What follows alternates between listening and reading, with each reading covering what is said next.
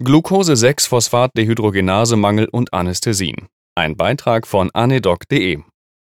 Da sitze ich in meinem Ohrensessel vor dem prasselnden Kamin, schlürfe einen Glühwein, da kommt ein Elflein herbei und flüstert mir ins Ohr: Auf, auf, schreib einen Artikel über Glucose-6-Phosphat-Dehydrogenase-Mangel. Vor Schreck falle ich mitsamt Sessel hinüber, lösche die Glut, die sich aus meiner Pfeife auf den teuren Perserteppich verstreut hat. Mist, ein paar Brandflecken werden bleiben. Also auf in die Bibliothek zur Recherche. Zu Weihnachten nur Besonderes, sonst gibt's die Route. Wobei man sagen muss, der Artikel ist natürlich zu Weihnachten entstanden und ein bisschen verschoben worden in das Frühjahr, aber gut, ihr wisst, was ich meine. Naja, warum in die Bibliothek, fragt ihr? Nun, diese Erbkrankheit, auch Favismus oder Fava-Bohnenkrankheit genannt, ist in unseren Breiten äußerst selten. Ich persönlich habe noch keinen Patienten damit erlebt, zumindest nicht bewusst. Dennoch ist es wichtig, darauf eingestellt zu sein, denn im mediterranen, afrikanischen und asiatischen Raum ist sie sehr verbreitet. Es handelt sich um die häufigste Enzymopathie, verrückte Wörter, ne, der Erythrozyten mit geschätzten über 400 Millionen Merkmalsträgern weltweit.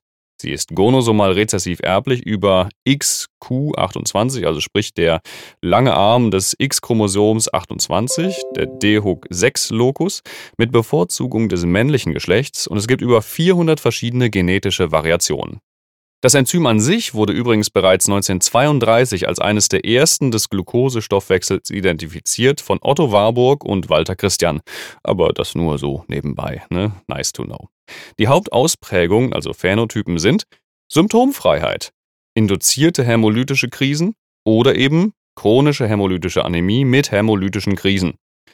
Und äh, der Grad des Enzymdefekts bestimmt natürlich direkt die Schwere der Symptome. Dafür gibt es unter anderem von der WHO eine Klassifikation, die sich an der Enzymaktivität orientiert. Klasse 1, schwerer Enzymdefekt, das heißt unter 1% der normalen Aktivität mit chronisch hämolytischer Anämie. Schlimmste Klasse. Klasse 2, schwerer Enzymdefekt mit 1 bis 10% der normalen Aktivität mit akut hämolytischen Krisen. Klasse 3, also zum Beispiel Glucose-6-Phosphat-Dehydrogenase-Mangel A- ist ein moderater Enzymdefekt, also 10 bis 60 Prozent der normalen Aktivität, mit intermittierenden hämolytischen Krisen auf Stressoren wie Infektionen oder Medikamente.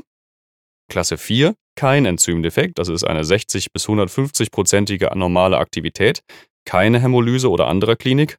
Und Klasse 5 ist sogar eine erhöhte Enzymaktivität mit über 150 Prozent der normalen Aktivität.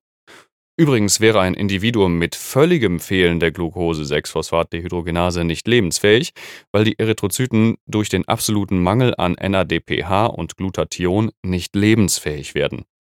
Wären. Aber das nur so am Rande. Fun Fact: Die Klassifikation basiert auf einer Publikation von Yoshida et al., die gar nichts mit der WHO zu tun hatten oder haben wollten. Es wurde halt in einem Bulletin der WHO veröffentlicht. Aber so schnell kann das dann gehen. Die WHO scheint aber für die ICD-11 Bestrebungen zu haben, eine eigene aktualisierte Version der Klassifikation im Rahmen ihres Malaria-Programms entwickeln zu wollen. Links wie immer auf meinem Blog dann halt, ne? Ja, aber warum ist die Glucose-6-Phosphat, ihr wisst schon, so wichtig? Und außerdem, in der Natur passiert ja auch nichts aus Zufall, beziehungsweise falsch. Es passieren ständig Zufälle, aber manche setzen sich im Rahmen der Evolution halt durch weil sie eben vorteilhaft sind. Das Konzept nennt sich Selektion oder Survival of the Fittest. Ihr erinnert euch an den guten alten Darwin. In diesem Fall ist der Enzymdefekt assoziiert mit einer gewissen Resistenz gegen die Malaria. Wenn man ab und zu hämolytische Krisen hat, die man häufig ganz gut wegsteckt, dafür aber nicht vom Plasmodium malariae umgebracht wird, ist das doch ein guter Deal, oder? Zur Biochemie noch ein paar Absätze. Das Enzym katalysiert die Oxidation von Glucose-6-Phosphat und stellt dabei aus NADP NADPH her. Es ist der erste Schritt im Pentose-Phosphat-Pathway. Die Biochemie lässt grüßen. NADPH ist als Kofaktor für die Reduktion von verbrauchtem Glutathion, das das wichtigste Antioxidant im menschlichen Körper ist. Normalerweise gibt es verschiedene Pathways, um NADPH zu regenerieren. In den Erythrozyten ist aber genau dieser Weg der entscheidende und einzige. Und wenn er wegfällt, schützt nichts mehr die Zelle vor dem oxidativen Stress. Der Erythrozyt verglüht in der Oxidation oder so ähnlich. Hämolyse intra- und extravasal. Eben jener oxidative Stress oxidiert auch Sulfhydrylgruppen am Hämoglobin, das daraufhin präzipitiert. Es bilden sich die im Mikroskop sichtbaren Heinz-Körper. Bestimmt schon mal gehört. Die häufigste Variante sind übrigens die Klasse 3 Defekte, also diejenigen, die auf Stressoren auf einmal mit einer Hämolyse reagieren, weil sie den zusätzlichen oxidativen Stress nicht aushalten und platzen. Das ist auch das, worauf viele Prüfungen hinaus wollen. Den Rest des Artikels bis hierher hättet ihr euch also im Prinzip sparen können. Die hämolytischen Episoden dieser Patienten sind häufig selbstlimitiert und gut toleriert vom Patienten, sodass sie häufig nicht erkannt werden als das, was sie wirklich sind. Die Diagnose erfolgt über die Quantifizierung des Enzyms. Es geht also wirklich um die Menge an Enzym und nicht dessen Funktion, wie etwa beim Pseudocholin-Esterasemangel, der eigentlich eine Wirkreduktion ist, aber mit der Quantität des Enzyms wenig zu tun hat.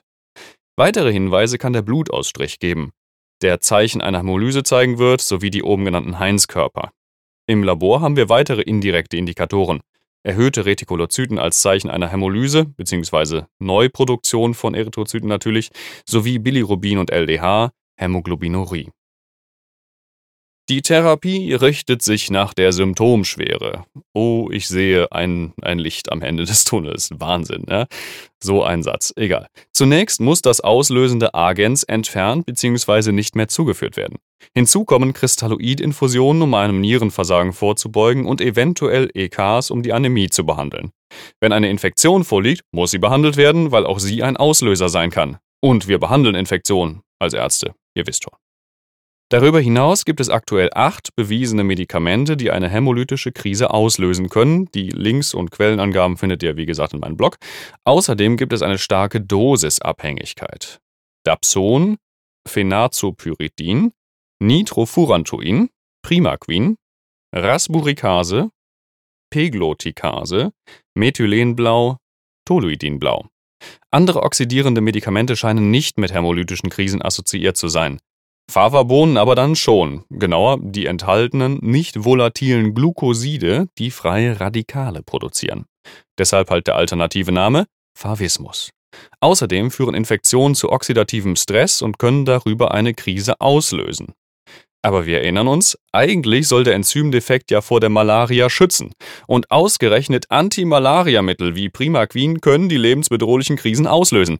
Deshalb war es um 1920 auch als Primaquin-Sensitivitätssyndrom bekannt. Verrückt, ne? In der Folge wurde es die erste charakterisierte Enzymopathie und prägte die Ausbildung der Pharmakogenetik als Fach maßgeblich. Was ist jetzt mit OPs und Narkosen? Das hier ist doch ein Anästhesiebeitrag. Nach dem neuesten Artikel, den ich auf PubMed zu dem Thema finden konnte, gibt es bislang kein Anästhetikum, was eine hämolytische Krise in vivo auslösen könnte. Naja, und das ist ja schon mal das Relevanteste. Seien es Benzodiazepine, Opiate, Propofol, Fentanyl oder Ketamin.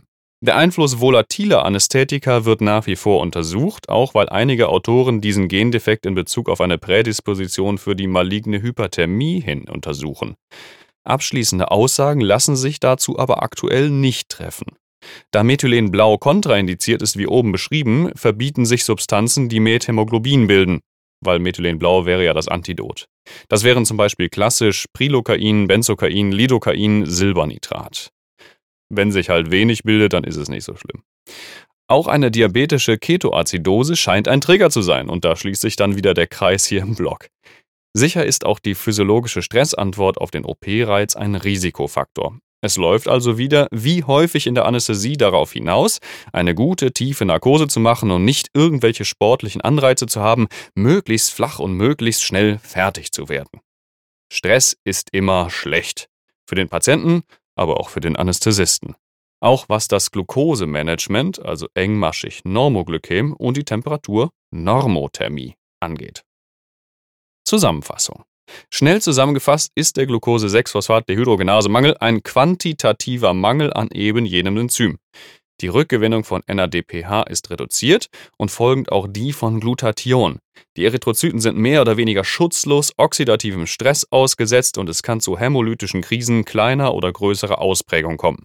Trägersubstanzen sind Antimalariamittel, ebenso wie Favabohnen und Infektionen. Narkosemittel an sich scheinen sicher zu sein, auch wenn volatile Anästhetika eventuell damit und auch mit einer MH assoziiert sein könnten. Handlungsempfehlungen der DGAI sind ebenfalls verfügbar, wie gesagt, verlinkt auf meinem Blog. Dort sind auch ausführliche Bewertungen bezüglich des Risikoprofils weiterer Medikamente und allgemeinem perioperativen Vorgehens zu finden. Habt ihr schon mal so einen Fall gehabt? Lasst es mich gerne in den Kommentaren wissen. Bis zum nächsten Mal. Tschö.